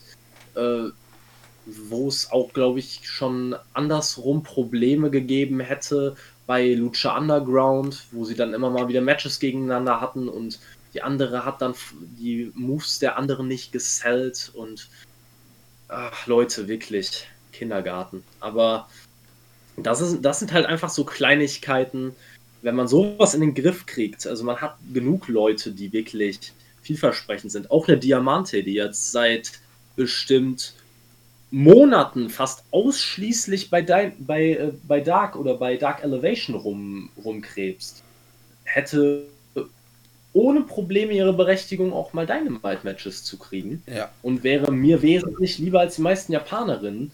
Also mit Ausnahme vielleicht von mal einer Riho oder äh, mal Hikaru Shida, aber ich brauche weder Rio Mizunami noch irgendeine, ah. irgendeine Emmy oder sowas. Also Gott bewahre. Aua. Das tat jetzt weh, als du es nur genannt hast. Wer tatsächlich noch was für die AW Women's Division sein könnte, wäre Nive ich sage immer Nivea, äh, Nivea, die von Impact, die Partnerin von Havoc, die jetzt. Äh, oh, bitte nicht. Was? Oh, bitte nicht. Ja, ich, bin ich da unter falschen Eindrücken, weil als Tech-Team fand ich die tatsächlich gar nicht mal so verkehrt. Ich fand sie hauptsächlich erträglich aufgrund von Havoc. Also, ja, Nevea, gut. Nevea war für mich quasi der Inbegriff der Probleme der, der Tag Team Division bei, also der, der Knockouts Tag Team Division bei Impact. Weil Nevea einfach der deutlich schwächere Teil des Tag Teams war man hat ihr angesehen, dass sie im Ring wirklich nicht sonderlich gut war. Und charismatechnisch war das auch nix. Also, das wäre für mich halt eher so Typ Jobber, aber davon hat man bei Dark oder Dark Elevation 30 Stück rumfliegen. Ja, gut, da habe ich mich dann wohl einfach tatsächlich. Jetzt, wo du es sagst, kann ich auch, fällt mir auch nicht viel zu Nevea ein. Das war tatsächlich irgendwie alles Havoc. Die hat dann zumindest mich gut geblendet. ja, gut, das, äh, das kann ich mir vorstellen. Also da, da bin ich auch durchaus ein, ein Fan von. Aber bei Nevea lass uns nicht drüber reden. Also gut, dann wünsche ich mir einfach Havoc für die AEW Women's Division, weil die ist quasi Naya Jax, aber halt in gut. ja, da kann man so unterschreiben. Ja, gut. Äh, dann hatten wir ja so ein bisschen Team Tess Action. Also erstmal hatten wir so ein bisschen ja Backstage wieder mal Probleme zwischen Ricky Starks und Christian Cage. Dann äh, Christian Cage, Brian Cage. jede Woche. jede Woche. Der einer von den Cages. Äh, und auf jeden Fall ging es dann daraus hinaus, dass äh, Team Tess ohne Ricky Starks und Brian Cage rauskam und eine Antwort von Christian wollte. Äh, ja. Am Ende gibt es dann ein bisschen Promo-Beef zwischen Tess und Christian Cage. Sehr geil fand ich, äh, als Cage gesagt hat, ich finde es gut, äh, Tess, dass du hier auf der, also Cage stand im Ring, Tess auf der Stage, ja, ich finde es gut, dass du hier ein paar Stufen höher stehst, dann kann ich dir das auch ins Gesicht sagen, weil ich keinen Bock auf euch habe. Also, und dann kam das, womit niemand hätte rechnen können. Tess wird episch, wenn jemand nicht in sein Team will. Äh, es kommt zum Brawl zwischen Hobbs und Cage. Cage kann fast den Killswitch durchbringen. Hook greift ein äh, und dadurch äh, gewinnt Hobbs die Überhand und vermöbelt Christian Cage ordentlich. Also Bumps nehmen kann eine gute Christian wohl. Ja gut, da, da hatten wir ja schon äh, ordentlich was gesehen im Match gegen äh, Frankie Kazarian. Frankie Kazarian. Also da habe ich mir auch keine Gedanken gemacht, dass er keinen nehmen könnte, aber äh, erstmal bin ich äh, schon gespannt, ob äh, wie das mit, in den nächsten Wochen mit dir weitergeht, wie du da, äh, wie du da mit den Namen klarkommst. Ich bin so lange dankbar, dass du, solange du Christian oder Brian Cage sagst und nicht irgendwann Steel Cage, weil dann wird es kritisch. nee, aber äh, also ich muss sagen, ich fand es schon ganz, also die Promo der beiden war in Ordnung. Auch die Witze, die Christian gemacht hat, unter anderem ist ja Tess auch darauf eingegangen, dass Christian so viel Geld hätte machen können und Christian hat dann gesagt, ach wirklich? Du meinst das Bingo-Hall-Geld? Ne? Weil diese Anspielung darauf, dass Tess halt in, in den meisten Fällen in seiner ECW-Zeit oder ähm, nicht gerade vor den aller wahnsinnig größten Crowds gerasselt hat im Vergleich zu Christian. Und äh, auch sein WWE-Run war jetzt nicht besonders lange und besonders erfolgreich. Ja, deswegen äh, muss man da, fand ich den, fand ich den Shoot schon ganz lustig. Ähm, ich muss nur sagen, ich hoffe, da kommt noch irgendwas, etwas Besonderes, weil ich brauche diese Fehde nicht wirklich. Also ich brauche jetzt nicht äh, Christian gegen Team Taz, nicht zwingend, weil ich weiß nicht, wem das helfen soll.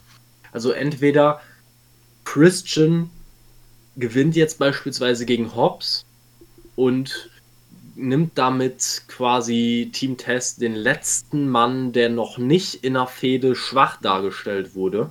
Er wird Hobbs genommen. Er wird Hobbs genommen, genau.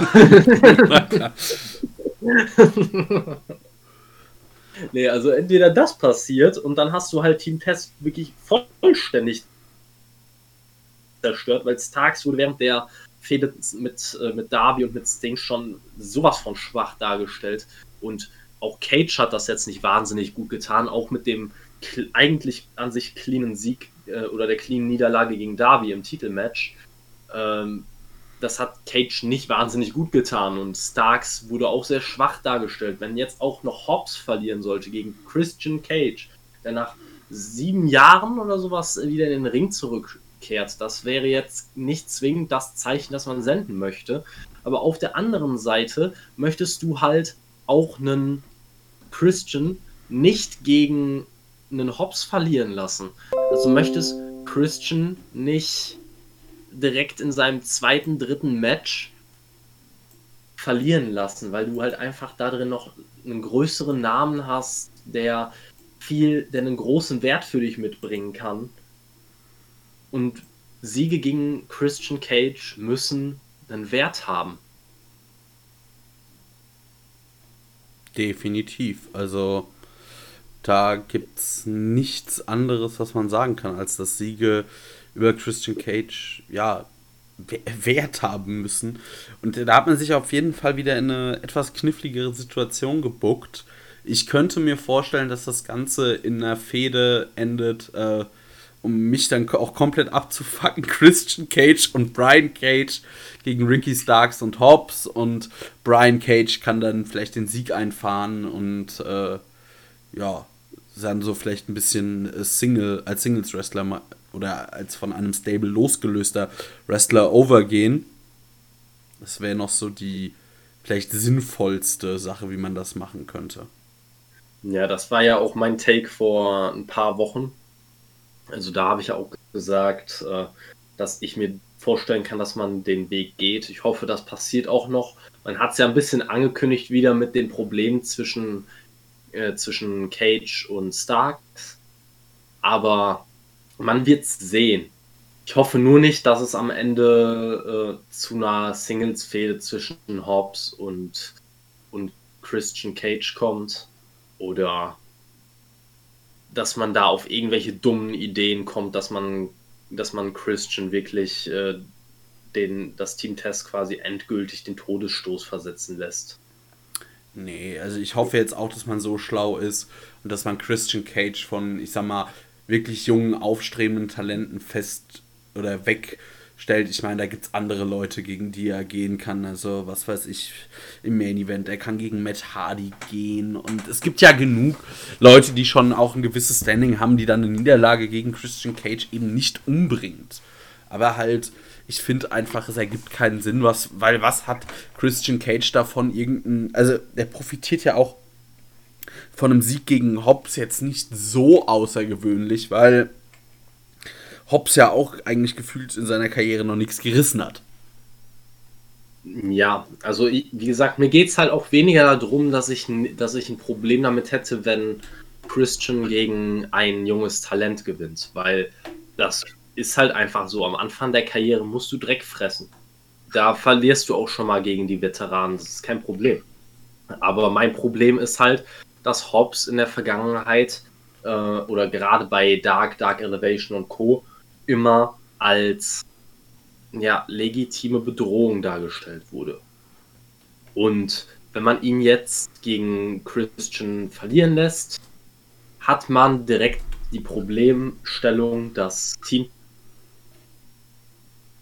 Tess wirklich niemanden mehr hat, der im Moment noch auf irgendeine Art und Weise Legitimität ausdrückt. Ja. Bis auf Hook, der noch nicht verloren hat. Aber bitte schmeißt ihn in den Ring und lasst ihn von mir aus noch gegen Peter Avalon verlieren oder so. Aber dann.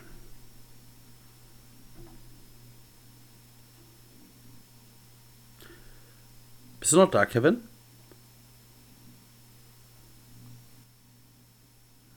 Ja, ich bin noch da. Ah, okay, das war dann nur ein bisschen abgehackt. Aber ja. Äh, mir, hattest du denn gehört, was ich noch gesagt habe? Äh, dass man am Ende, dass man äh, ja auch Hook noch gegen Peter Avalon verlieren lassen könnte. Ja, genau. Mir würde tatsächlich, also da nehme ich einen kleinen Vorgriff auf Dienstag, aber das ist jetzt nur sowas, was mir spontan einfällt. Es gibt da so einen Namen, der jetzt bei der WWE entlassen wurde, der würde von, ich sag mal, vielen Sachen, die er mitbringt, könnte er schon bei Team Taz, äh, wird da reinpassen. Das Problem ist nur, dass er halt 90 Tage noch nicht äh, antreten darf und man nicht weiß, wie fit er ist. Ich sehe, wen du meinst. Ja. Mojo Rawley. Ja, Mojo Rawley. und Tucker. Und Bo Dallas. Ja. ja, nein. Mehr dazu dann am Dienstag. Kleiner Teaser. Und ich würde sagen, wir kommen zum Main Event. Ja. Wir hatten Darby Allen gegen Matt Hardy in einem False Count Anywhere Match. Oder wie man es auch sagen könnte, Darby Allen darf wresteln wie ein Crash-Test-Dummy. ja. Ja, wir hatten viele, viele, viele Spots. Darby Allen, der halt irgendwie, ich weiß nicht, der, dem ist ja einfach alles scheißegal. Ja, also der klassische Mittwoch halt. ja, der klassische Mittwoch. Ich stürze mich mal von ihr überall runter und knall mal überall drauf. Auf jeden Fall, ja, gab es dann noch ein paar Eingriffe, bisschen hin und her. Dark Order gegen hier Hardy Family Office und Lance Archer, der noch ähm, eingreift und äh, vor Sting die Private Party mal in den Boden tritt, aber irgendwie weiß ich auch noch nicht, was da so passiert. Also dieses Archer-Sting-Ding, das irgendwie. Ach, Wir haben ja auch so viel schon drüber geredet. Ich hoffe, ich will da gar nichts sehen. Ähm, aber auf jeden Fall äh, gab es viele Spots. Man muss noch erwähnen, also Darby Allen ist zudem, dass er irgendwie äh, unzerstörbar ist, kickt er auch wirklich gefühlt aus allem aus, weil er frisst einen Twist of Fate mit seinem Kopf in einem aufgeklappten Klappstuhl. Und also keine Ahnung, äh, Sammy Guevara musste erstmal äh, irgendwie nach dem Spot mit äh, von Sean Spears erstmal ein paar Wochen aus dem TV, Darby Allen kickt aus, um danach irgendeine Traverse hochzuklettern und sich mit einem Coffin Drop auf Matt Hardy zu stürzen und das Ding zu gewinnen. Ähm, erstmal würde ich dich gerne fragen, weißt du, was ein Sandwich-Kind ist? Ja, das mittlere Kind. Ja. Also für mich ist Lance Archer die, ja, quasi die, die Definition eines Sandwich-Kindes. Schreit immer so nach, nach Aufmerksamkeit. Motto, ja, schreit nach Aufmerksamkeit. Darby Allen so im Titelmatch macht seinen Vater den Stolz, eifert ihm nach, indem er sich auch die Hälfte von seinem Gesicht zumindest anmalt. Und Lance Archer so, guck mal, Daddy, ich kann die anderen auch durch die Gegend schmeißen. Und Sting so, juckt mich nicht.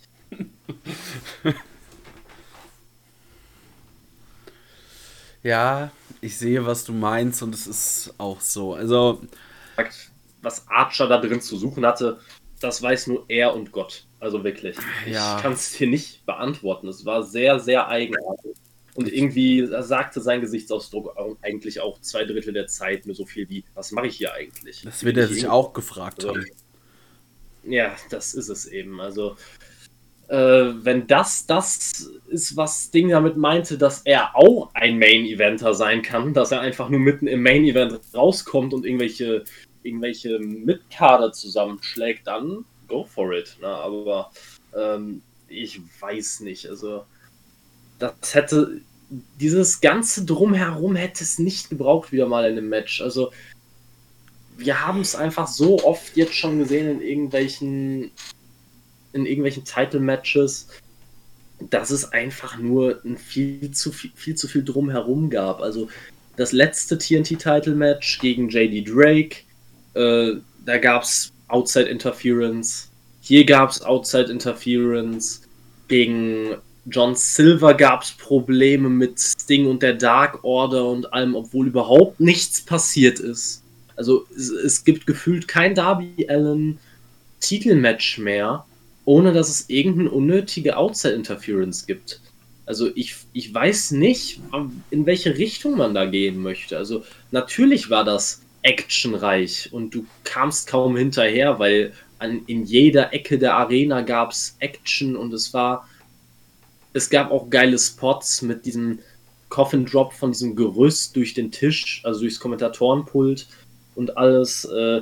Twist of Fate mit Darby Allen, der äh, den, der den Stuhl um den Nacken hatte und so weiter und so fort. Kleiner Backstage-Brawl, wo Hardy auf die Leiter steigt und den Leg Drop zeigt durch den Tisch. Ähm, alles cool, aber es war mir irgendwie wieder zu viel unnötiger Scheiß drumherum. Ganz abgesehen davon, dass ich auch, dass es jetzt halt die zweite äh, Dynamite-Episode in Folge ist, wo ich ein Dynamite, wo ich ein TNT-Title-Match sehe, das ich nicht gebraucht hätte. Ja. Also gegen John Silver habe ich mich wirklich gefreut, dass es dieses Match gab. Aber gegen JD Drake oder Matt Hardy hätte ich dieses Match nicht gebraucht. Nee, überhaupt nicht. Also da hätte ich lieber Darby gegen irgendwen anders von den, ich sag mal, Hardy Family Office Leuten gesehen. Also da hätte ich ihn lieber gegen einen Butcher oder gegen einen Blade gesehen, zum Beispiel. Würde ich auch nicht mal sagen. Also, das sind so Leute, die gehören mich für mich einfach nicht da rein. Also, so eine Open Challenge oder sowas, das hat immer die Problematik, dass du natürlich auch Leute dabei haben musst, um so eine Open Challenge am Laufen zu halten, die mal kurz eine Niederlage einstecken können. Und dementsprechend sind das auch in den seltensten Fällen halt die Leute, die gerade am stärksten gepusht werden. Es sei denn, die sollen halt wirklich dann auch den Titel gewinnen. Aber irgendwie hat die Open Challenge für mich nicht so den Reiz.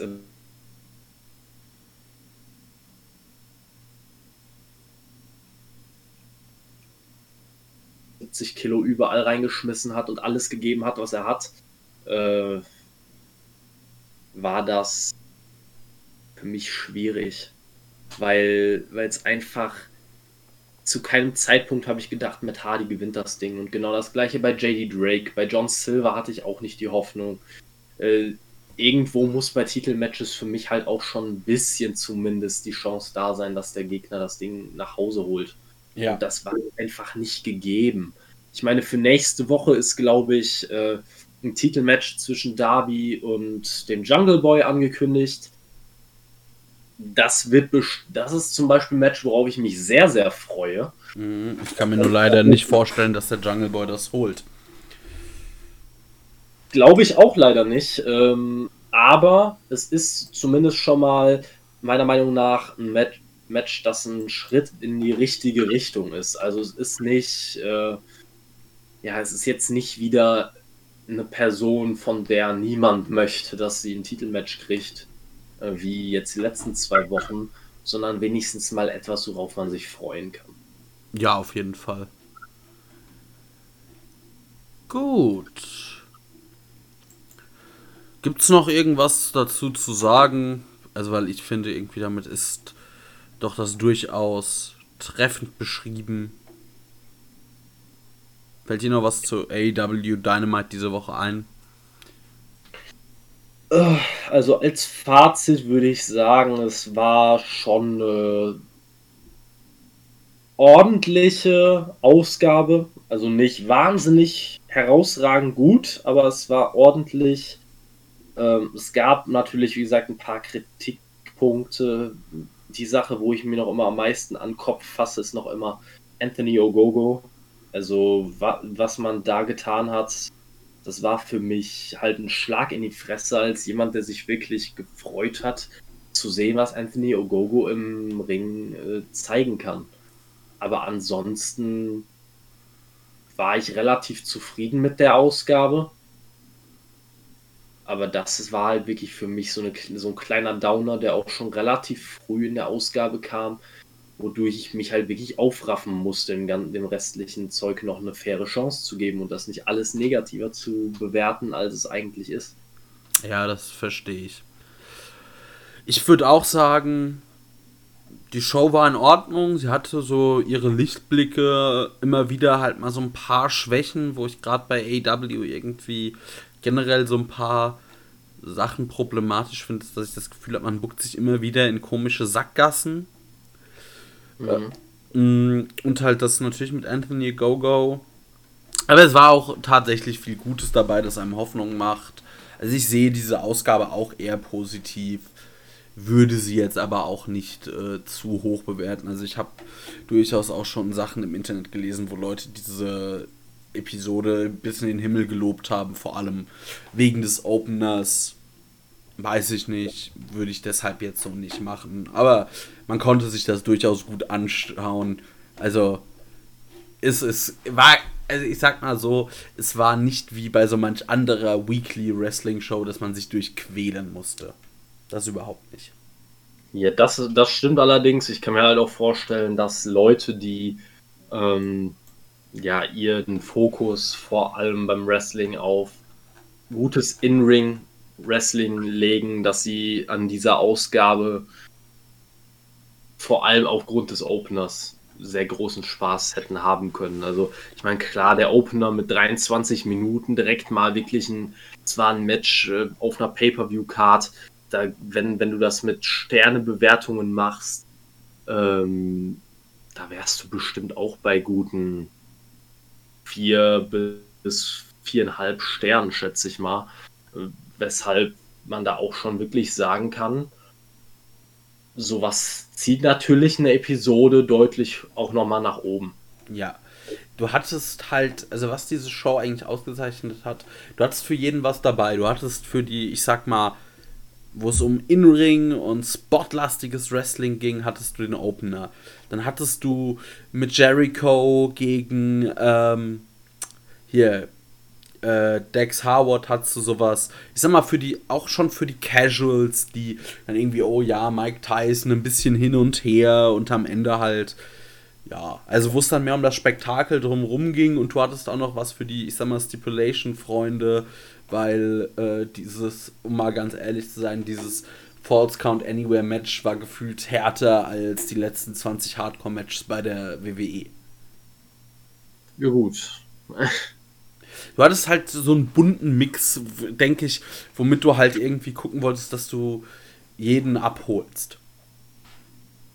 Ja gut, das hat man bei AEW sowieso ganz oft, aber wie gesagt, ja. ich würde auch zustimmen, also die Ausgabe war absolut in Ordnung, bis ordentlich und da kann man nicht viel dran meckern. Nee. Ähm, ja, damit sind wir jetzt schon mal mit AEW durch. Wir wollten aber noch mal über Darby Allen sprechen, weil wir hatten ja von einem Hörer so einen prall gefüllten Fragenkatalog bekommen und ich weiß nicht, ob du den das gerade vor dir liegen hast, wie dieses Thema von ihm, äh, wie das zusammengefasst ist. Warte, ich guck mal, wo ich das finde. Ähm, ich hab's hier. Also er hatte es äh, wie folgt beschrieben. Er hat gefragt, Darby Allen, der vielleicht größte Star im AEW-Roster, gefühlt riskiert er in jedem Match sein Leben. Ja, also ich würde nicht sagen, dass, AEW, äh, dass Darby Allen der größte Star im AEW-Roster ist. Da sind ihm Leute durchaus noch was voraus. Aber er hat auf jeden Fall das Potenzial, ein ganz großer von AEW zu werden. Einfach weil Darby etwas hat, was vielleicht eine der wichtigsten Sachen im Wrestling ist, und das ist Charisma. Ich finde, Darby ist. Also, ja, groß wird er nicht mehr. Er ist 23, der ist ausgewachsen, aber. Ähm, ist Darby schon 27? Also, ja, ich sage ja, mit 23 ist man ausgewachsen ungefähr, deswegen, der Mann ist jetzt schon weit aus dem Wachstum raus. Vier Jahre. Ah. Das wird nicht mehr. so meinst du das. Ähm, ja, auf jeden Fall Darby äh, extrem charismatisch, hat halt auch einen Stil oder fährt einen Stil, der durchaus Leute äh, abholt, weil er halt gefühlt in jedem Match sein Leben riskiert, beziehungsweise auch gewisse Aktionen einfach extrem krass aussehen lässt. Also mein liebstes Beispiel ist sein Suicide Dive, wo er halt nicht mit den Schultern oder irgendwie den Händen oder so am Gegner landet, sondern wo er noch so eine Drehung einbaut, dass er da eigentlich mit dem Rücken voran im Gegner landet. Und das sieht direkt sehr viel heftiger aus. Und auch der Coffin Drop ist so ein Move, der eigentlich ja an sich recht simpel ist, aber dieses rückwärts einfach ins Nichts springen ist halt auch wieder sowas. Also man merkt, finde ich, Darby an, dass er nicht wirklich, äh, also er, er kommt komplett furchtlos rüber und das gibt ihm halt etwas. Also ich sag so wie es ist. Genießt jedes Match mit Darby Allen, weil dieser Mann wird keine lange Karriere haben. Nein. Es ist, es ist traurigerweise wirklich so. Weil wenn man sich anschaut, was die Hardy Boys äh, in ihrer WWE-Karriere gezeigt haben, das war ja schon wirklich hart. Da mussten Bumps genommen werden, wo man sich gedacht hat, ui, schwierig. Aber Darby macht das im Wochentakt. Und das kann nicht gut enden. Und sein ganzer Wrestling-Stil ist darauf ausgerichtet, äh, er könnte wahrscheinlich anders gar nicht, also ich wüsste nicht, wie er anders wahnsinnig overkommen sollte. Dieses ganze, dieses ganze, ja, wie soll man sagen, sich in alles reinschmeißen, ohne Rücksicht auf seinen eigenen Körper. Das ist ja quasi sein Alleinstellungsmerkmal gegenüber den meisten anderen, ähm, was ihn erst so overgebracht hat. Und ich sehe nicht, dass er von seinem Stil abrücken wird. Es ist auch an sich, ich genieße alles von Darby sehr. Ich finde ihn sehr, sehr cool. Ich mag Darby wahnsinnig gerne. Einer meiner Lieblinge bei AEW. Größter Star würde ich vielleicht auch nicht sagen. Also weder was Drawing Power angeht, noch äh, würde ich jetzt, also ich würde ihn halt niemals jetzt schon über Leute wie einen Chris Jericho, einen Kenny Omega, einen John Moxley, einen Cody Rhodes stellen, würde ich nicht tun. Aber er ist auf jeden Fall mal von den Leuten, die hauptsächlich ihre Bekanntheit durch AEW erlangt haben, ist er mit Sicherheit der, davon vielleicht wirklich der größte Star. Ja. Das würde ich auch so sagen. Und äh, ich gebe dir recht, also Darby Allen, es machte einem schon irgendwie ein bisschen Angst, wenn man sich fragt, wie lange kann der das machen und äh, also wer in solch einem Takt auch einfach ähm, extreme Manöver zeigt. Ich meine, in jedem, bei jedem Manöver ist auch einfach das Risiko da, dass die Landung nicht so läuft, wie man das gerne hätte, dass irgendwas schief geht. Und je öfter man diese Aktionen halt zeigt, desto eher kann da halt mal, mal was passieren. Äh, ich hoffe natürlich nicht, dass das passiert. Ich hoffe, Darby hat eine extrem lange Karriere. Ich glaube nur leider nicht so richtig dran. Aber in vielen Sachen muss ich sagen, hat Darby was ähm, von Jeff Hardy. Nicht, dass die den gleichen Charakter oder den gleichen Look oder so haben, aber auch äh, er hat Charisma, ist ein ja, Daredevil, also einfach da auch wirklich wahnsinnig, was der alles äh, für Bums nimmt und wo er sich überall runterschmeißt. Also Darby bringt an sich alles mit, denke ich, um eine große Karriere zu haben. Ja, ich glaube tatsächlich, dass Darbys Zukunft an AEW auch hängt. Also ich kann mir sehr, sehr gut vorstellen, dass Darby lange bei AEW bleiben wird und möglicherweise ähnlich wie ein Sting seine Probleme haben wird, zum Beispiel seinen Weg zur WWE zu finden. Ähm, deswegen hängt viel, da, viel von Davis Karriere davon ab, wie AEW sich weiterentwickeln wird. Ja. Jetzt hat man, jetzt hat man beispielsweise dadurch, dass NXT nicht mehr als Konterprogramm läuft, äh, hatte man, glaube ich, diese Woche 1,2 Millionen Zuschauer. Man hat die Millionenmarke mal wieder geknackt äh, und auch ohne Probleme geknackt. Ähm, ja, man wird halt sehen, wie sich AEW weiterentwickeln wird über die nächsten Jahre. Äh, ob sie diese Zuschauerschnitt halten oder sogar noch vergrößern können, ob es vielleicht wieder Backup geht, ob es langfristig eher auf eine Art TNA 2.0 hinausläuft oder ob es sich festigen kann als Alternative zur WWE. Und damit kann ganz viel, äh, davon kann, kann ganz viel abhängen, wie es mit Darby weitergeht. Weil er hat definitiv das Potenzial, dafür, wenn AEW wirklich noch größer werden sollte und vielleicht mehr auch in den Mainstream rückt, ähm, da wirklich ein großer Star zu werden, weil er einfach das Charisma hat, weil er einen In-Ring-Stil hat, der sich von anderen abhebt. Das ist einfach, äh, das ist einfach wirklich, gefällt mir sehr, sehr gut. Eine Sache, woran er vielleicht wirklich arbeiten müsste, wäre, dass er in Matches nicht immer nur den Underdog spielen kann, weil das wird auf Dauer tatsächlich langweilig. Ja. Ähm, ist natürlich auch seiner, seinem ganzen Körper, seiner Statur geschuldet, ne? aber trotzdem ähm, muss, muss man da einfach andere Wege finden. Aber der Mann ist jung, du hast es angesprochen, er ist 27, der hat noch genug Zeit, um an solchen Sachen zu arbeiten, auch wenn wir wenn er, wie wir angesprochen haben, wahrscheinlich keine lange Karriere haben wird. So viel Zeit sollte er noch haben. ja. ja. Aber wo du gerade sagtest, Sting, also ich finde, man muss der Fairness halber immer noch mal sagen, dass Sting auch nach der WCW eine ja durchaus nicht kurze und wie ich finde noch gute Karriere hatte. Also gerade sein Run bei TNA damals würde ich als durchaus gut bezeichnen. Also und auch als nicht schlecht, aber ja, zur WWE, das lief nicht so, wie es sollte. Nein, das meinte ich auch gar nicht. Also ich meinte damit eher, ähm, Sting ist ja jetzt durch TNA kein Mainstream-Star geworden. Nee.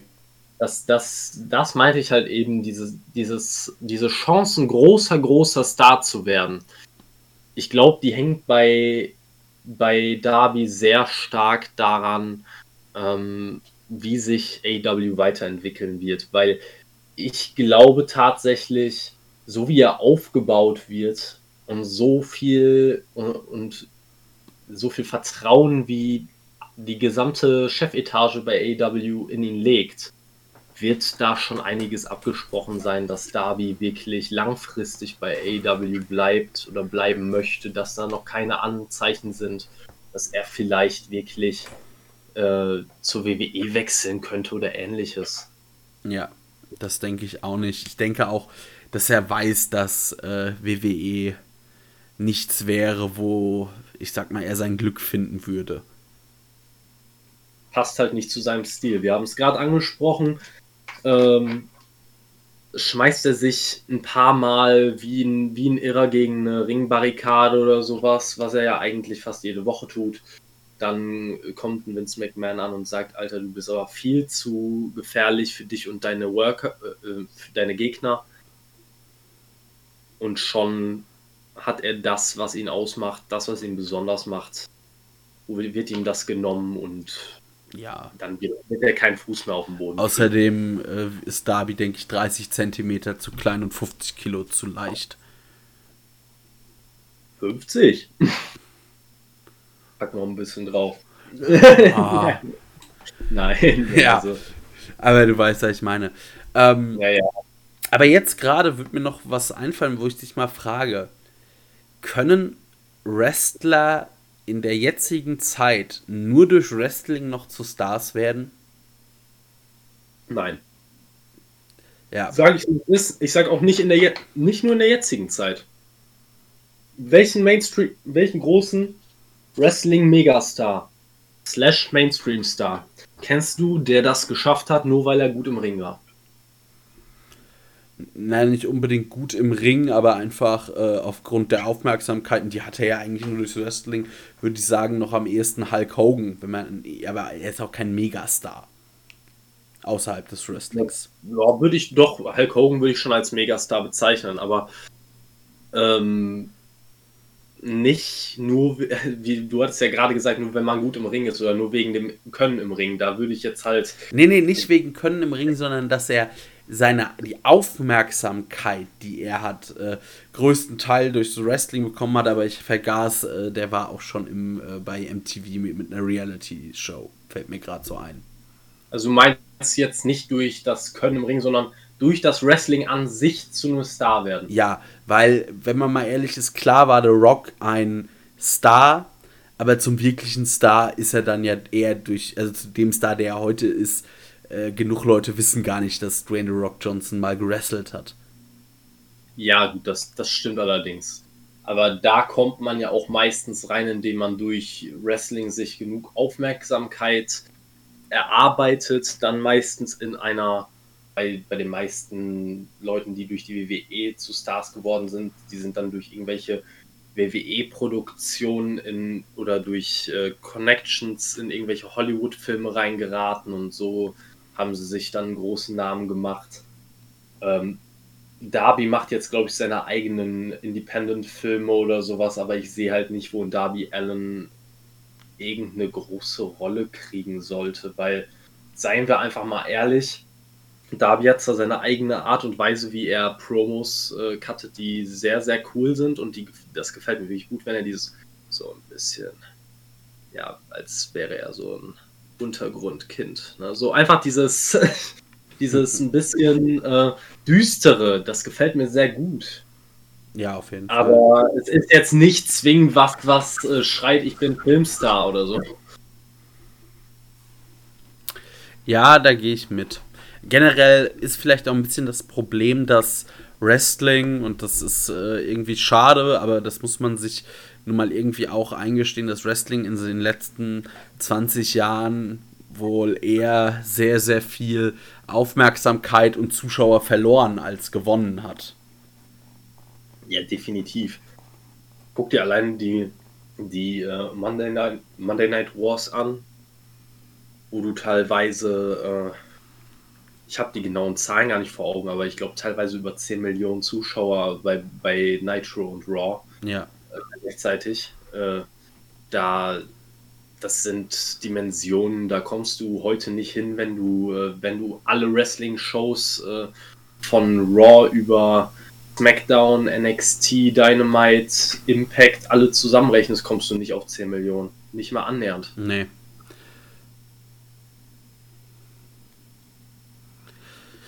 Ja, es ist vielleicht auch wirklich, ähm, das wäre mal ein Thema für eine gesonderte Folge. Aber ich kam da letztens, habe ich mit einem Kumpel drüber geredet, der halt überhaupt keinen, also der mit Wrestling nicht wirklich äh, einen Bezug hat und nicht viel mit anfangen kann ähm, der dann halt natürlich einen sehr viel neutraleren Blick auch darauf hat, als wir Fans vielleicht. Ähm, der jetzt zu mir gemeint hat, meinst du nicht vielleicht, äh, Wrestling hat den Kontakt zum Zeitgeist verloren? Was oder entspricht nicht mehr dem Zeitgeist, was durchaus mal ein Thema für eine eigene Folge wäre. Jetzt ist für mich die Frage, was ist der aktuelle Zeitgeist? Aber da, wie gesagt, da, da hast du ja selber gesagt, da, das wäre wirklich ein, ein Thema. Ich glaube, da kann man philosophieren ohne Ende. Da sind wir dann in einer Stunde erst fertig. Deswegen, das verschieben wir besser mal auf ja. anders. Falls ihr das hören wollt, sagt Bescheid. Schreibt, schreibt, uns sehr, sehr gerne auf Social Media. Keanu hat am Anfang die äh, ganzen Kanäle nochmal ähm, angesprochen, soweit ich weiß. Oder wenn nicht, dann äh, kann er es gerne gleich nochmal machen. Ähm, ja, und dann sagt uns einfach, was ihr gerne hören wollt. Ob ihr dieses Thema interessant findet, ob wir da mal gerne drüber sprechen sollten. Äh, vielleicht ja auch in einem Community-Format demnächst. Ähm, ja, meldet euch bei uns. Ja. So, wir haben jetzt ziemlich genau die anderthalb Stunden voll. Wir hätten noch ein Thema vorbereitet. Kevin, jetzt frage ich dich, sollen wir das noch machen oder sollen wir hier heute Schluss machen? Ich glaube, das äh, kann man noch kurz reinnehmen. Ich glaube, das wird nicht so wahnsinnig lange dauern.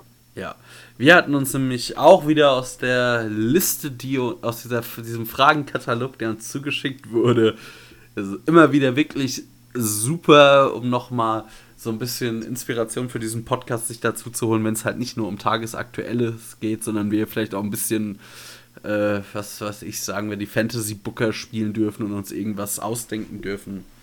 Super. Wir wurden nämlich gefragt, was wir von GMs halten. Und also, das ist, finde ich, auch ein Thema, was gerade beim Blick zur AW interessant ist. Also, Kevin, ich frage dich jetzt erstmal, was hältst du denn von einem General Manager? Also in der Zeit, wo ich noch regelmäßig die WWE-Shows verfolgt habe, haben mich General Manager oft gestört also bei NXT wurde ein William Regal wirklich sehr, ja, noch sehr erträglich eingesetzt, sodass er nur dann eingeschritten ist, wenn es zwingend notwendig war. Aber gerade bei Raw und SmackDown wurde es wirklich so inflationär genutzt, dass es einen manchmal wirklich einfach nur auf, auf den Sack gegangen ist. Wirklich absolut auf den Sack gegangen ist.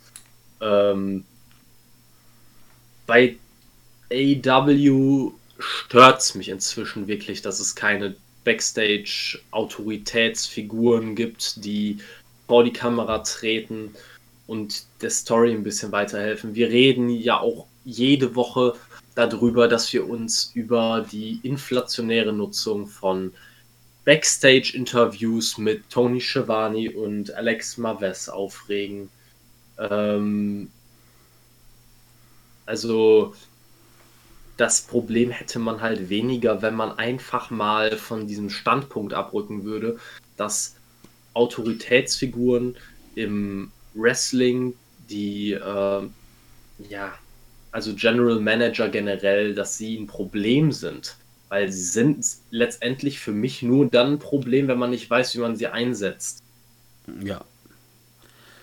Also, das sehe ich genauso. Also klar, also General Manager können schon hart nerven.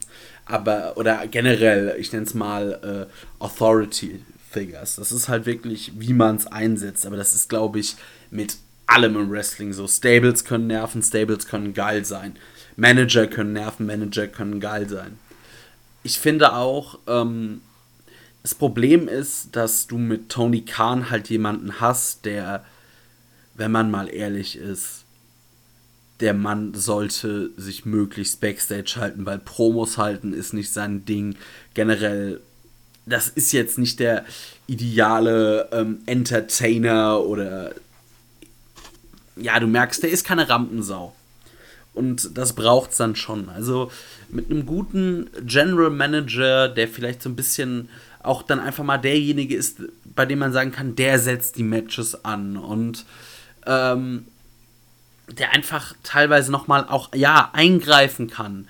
Der auch jemand ist, der ähm, sich mal ein Promo-Duell mit einem jemanden liefern kann, der ihn angreift und so, das finde ich, würde das Ganze sehr, also könnte AEW sehr viel helfen. Vor allem, wenn wir jetzt noch zu dem Punkt kommen, dass irgendwann es ja in näherer Zukunft eine zweite wöchentliche AEW-Sendung geben soll, dass du da dir vielleicht auch zum Aufbauen gewisser Dinge mal was anderes überlegen musst, als ein Tony Schiavone-Interview oder ein Alex Marvester Backstage äh, so durch die Gegend schlurft. Ja, Eben, aber das Problem haben wir halt schon seit Monaten und es wird nichts dagegen getan. Deswegen bezweifle ich auch, dass das wirklich kommen wird oder dass sich da irgendwas ändern wird, weil scheinbar sehen nur wir das als Problem oder zumindest äh, sehen es nicht genug Fans als Problem, als dass es da an, einen Anstand geben würde, sich zu verbessern oder was zu verändern. Ähm, wen ich jetzt beispielsweise direkt im Kopf hätte, was so eine GM-Figur oder wer so eine GM-Figur darstellen könnte. Und ich glaube, da werden auch wieder einige äh, anderer Meinung sein als ich. Wäre Eric Bischoff. Hatte ich genau so im Kopf. Weil er ist, finde ich, auch einfach die Verkörperung von General Manager. ja. Also der Mann, der bringt halt alles mit. Also er hat die Vergangenheit im Wrestling, er hat äh, wirklich den, ja, den größten Konkurrenten, den die WWE je hatte, groß gemacht. Er war eine durchaus präsente On-Air-Figur, hat eine, auch eine Vergangenheit bei der WWE, ist da jetzt vor kurzem in die Hall of Fame gekommen, ist ein Name, den die Leute halt nun mal kennen, den viele Leute aus der Vergangenheit kennen, den viele schon gesehen haben. Ein Gesicht, das man wiedererkennen kann. Und wie gesagt, wenn man, wenn man eine, einen GM nicht äh, inflationär nutzt, dann ist das auch kein ein Altstar aufs Auge drücken oder ähnliches, sondern man benutzt Eric Bischoff und einfach seine, seinen Wiedererkennungswert, das, was der Mann halt einfach liefern kann, nutzt man zu seinem Vorteil. Und da sehe ich kein großes Problem bei, solange man es nicht wieder vollkommen verkackt, wie beispielsweise mit der Nutzung von Sting in den letzten Wochen. Ja, auf jeden Fall. Ähm, es finde, ich finde nämlich auch, also man könnte natürlich, dass man vielleicht auch, man könnte auch, ja, teilweise Tony Khan ein bisschen etablieren, wenn es dann, ich sag mal, so ganz drunter und drüber geht, so in Anführungszeichen, wie es zum Beispiel vor, ich sag mal, gut, das ist schon ja ewig her, weil ich sag mal, bis zum Montreal Screwjob wusste ja eigentlich kein Fan oder niemand, der nicht tief im Wrestling drin war, dass Vince McMahon der Besitzer und eigentliche Chef der WWE ist. Also ja. wird, man konnte es vielleicht in manchen Sachen erahnen, aber es war nicht so offiziell. Und damals, ach, fällt gerade der Name nicht ein, gab es quasi eine on, den on, einen On-Air-Präsidenten, also einen K-Fape-Präsidenten, der eigentlich. Ich meine Jack Tunney, ich bin mir Genau, ja doch, Jack Tunney. Und da wurde, das gab es dann immer mal wieder, das waren auch einfach nur Videoeinspieler, der sich ab und an mal zu Dingen geäußert hat. Und das fände ich tatsächlich auch so Tony Khan in ganz, ganz seltenen Fällen kann der sich mal zu irgendwas äußern und dann so ein bisschen quasi die letzte Instanz sein. Aber sonst hast du halt im Zweifel immer mal einen General Manager, der mal eine Promo hält, der mal ein Match ansetzt. Ähm, vielleicht auch ein Match nach einem Neustart, äh, nach einem Eingriff auch von mir aus mal neu starten kann oder Leute äh, von, also quasi vom Ringverband oder sowas. Äh, warte, warte. Ja, und halt solche Dinge macht, aber natürlich nicht inflationär. Ich brauche den nicht jede, der muss nicht in jeder Episode fünfmal auftreten. Das können auch mal zwei, drei Episoden vergehen, wo gar nichts passiert mit dem. Aber einfach so yeah. als nochmal eine dezente Möglichkeit, auch Sachen aufzubauen oder nochmal ein neues Element reinzubringen. Definitiv. Und ich finde halt, solange man das Ganze nicht zu sehr in eine bestimmte Richtung lenkt, ist es vollkommen in Ordnung. Also man hatte in der Vergangenheit, gerade bei der WWE, öfter General Manager, die entweder extreme Face General Manager waren oder extreme Heel General Manager, wo du dir gedacht hast, diese Charaktere sollten doch wirklich eher neutral sein. Das sollen Leute sein, klar kann ein General Manager dann auch mal eine negative Beziehung kann sich entwickeln zu irgendeinem Charakter oder eine positive Beziehung. Aber dass grundsätzlich von Heel General Managern dann alle Heels bevorzugt werden und von Face General Managern alle äh, Heels wie äh, Idioten ausgesehen lassen werden, das ist dann immer so ein bisschen ja, eintönig und irgendwo auch vorhersehbar. Und deswegen so gut auch manche oder es gibt beispielsweise, ich habe viele gute Erinnerungen auch an, an eine Vicky Guerrero als Heel General Manager damals. Sie hat mich zwar wahnsinnig aufgeregt, aber irgendwie war es halt cool, sie als Gegenspielerin zu haben. Ja, und zwar immer cool, wenn der Undertaker ihr dann mal wieder einen Tombstone verpassen konnte. ja, das natürlich auch. Aber ich muss auch sagen, sowas bräuchte ich jetzt beispielsweise bei einer bei AEW nicht. Also ich finde das gut, wenn man das hält, wie beispielsweise wirklich Paradebeispiel ist für mich noch immer NXT mit William Regal. Der Mann ist einfach ein, ist einfach wirklich wie eine, wie man sich jemanden vorstellt, der im Backstage-Bereich arbeitet und einfach versucht, eine ordentliche Show auf die Beine zu stellen, der einfach nur das Beste für seinen Brand machen möchte. Und genau so sollte man einen General Manager im Idealfall einsetzen, damit er nicht äh, den Großteil der On-Air-Zeit einnimmt, damit er nicht allen nur noch auf den Sack geht. So kann man es machen und so sollte man es auch machen. Ja, ich muss sagen, ähm, wenn mir da einfällt, ich weiß nicht, wie die mittlerweile die Entwicklung ist oder ob er überhaupt noch eingesetzt wird, aber Adam Pierce war eine Zeit lang kein offizieller General Manager, sondern aber hatte so eine ähnliche Rolle bei der WWE und das hat mir im letzten Jahr tatsächlich auch zwischenzeitlich sehr gut gefallen, wie man das mit ihm gemacht hat. Ja gut, das habe ich halt eher weniger verfolgt. Ich habe immer nur Kleinigkeiten gesehen, da kann ich leider nicht so richtig mitsprechen. Es war auf jeden Fall auch eher neutral, auch wie bei William Regal. Eher, ich sag mal, das große Ganze war im Zentrum. Es gab vielleicht auch mal ein kurzes Comedy-Element oder sowas, was ja alles okay ist. Aber ja. es war an sich seriös. Und das ist, finde ich, auch so ein bisschen das, was so mein Take dazu wäre. Ein General Manager, ja, aber halt bitte einen seriösen General Manager. Also ich brauche jetzt nicht irgendwie noch ein Element in irgendeiner Fehde oder so, sondern einfach der ab und an mal so ein bisschen Abwechslung auch in den Aufbau von Matches und in den Aufbau einer Show bringt und jetzt weniger sich in jede Fehde mit reinhängt. Ich fand, es gab halt in der Vergangenheit auch ganz viele General Manager, denen ich diese Rolle nicht abgekauft habe, die einfach sehr eigenartig rüberkamen. Auch Leute mit Wrestling-Vergangenheit. Also Kurt Angle als General Manager war schrecklich. Oder auch eine, die kurze Phase, wo Bret Hart General Manager von Raw war. Das war, das waren einfache Sachen. Da hat man gemerkt, diese Leute sind für diese Rolle einfach nicht geschaffen. Also ja.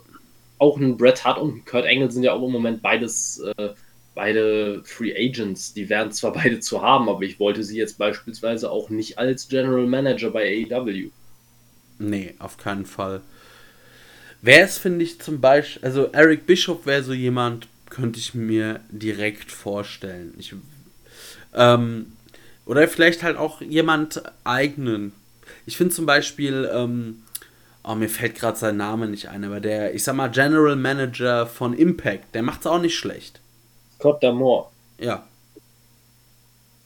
Ja, auch, aber da muss ich sagen, ich hätte doch gerne jemanden, auch wenn, wenn ich sage, dass ein General Manager nicht wahnsinnig im Mittelpunkt stehen muss, ich hätte doch lieber jemanden, der ein bisschen Charisma mitbringt, weil Scott Damore ist für mich halt. Ja, ja. ja. ja er ist in Ordnung, er macht das, er macht das nicht schlecht, aber dann doch lieber äh, ein bisschen weiter schauen. Also Eric Bischoff fände ich da doch wesentlich interessanter. Auf jeden Fall. Mir ging es eher nur darum, dass wie er seine Rolle ausfüllt, dass ich das nicht schlecht gemacht finde. Ja, das ist richtig. Das, das stimmt allerdings. Ich sehe ihn auch nicht als General Manager von Dynamite oder AEW, aber so wie er diese Rolle erfüllt, finde ich, ist das nochmal ein sehr gutes Beispiel. Wer das jetzt genau sein soll, weiß ich nicht, muss man mal gucken. Wird sich schon würde sich auf jeden Fall irgendwas finden. Zum Beispiel, ich glaube, Eric Bischoff hat nicht ganz so viel zu tun.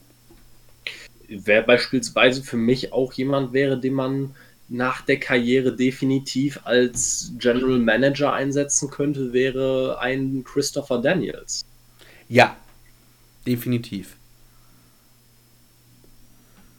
Der hätte dafür das Format.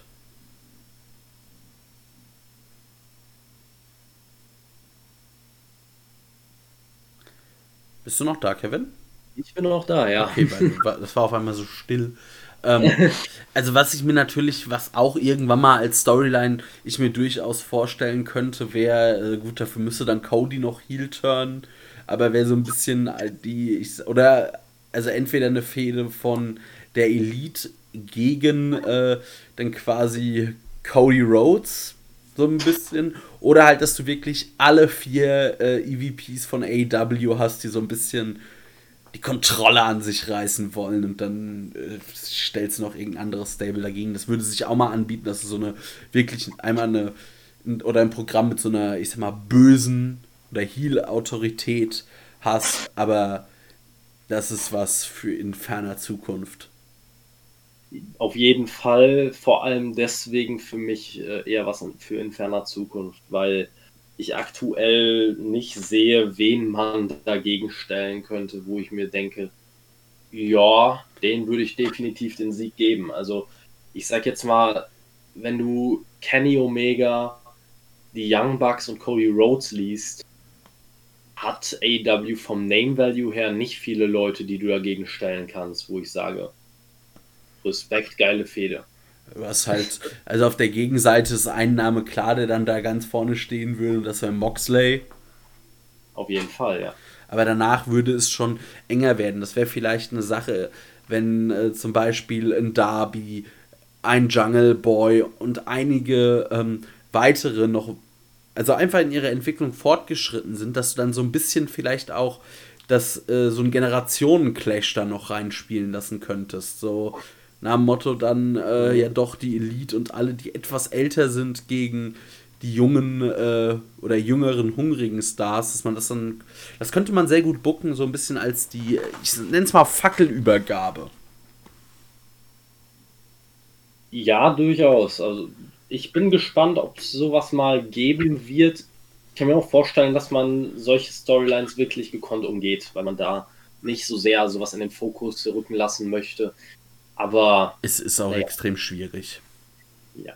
Du siehst ja allein schon an, also so Stable Wars sind halt immer schwierig. Du siehst ja jetzt schon an Pinnacle gegen Inner Circle, dass es da schon in sehr vielen Booking-Fallen bist, weil, also auch da frage ich mich ein bisschen, wer dieses Blood and Guts Match gewinnen soll.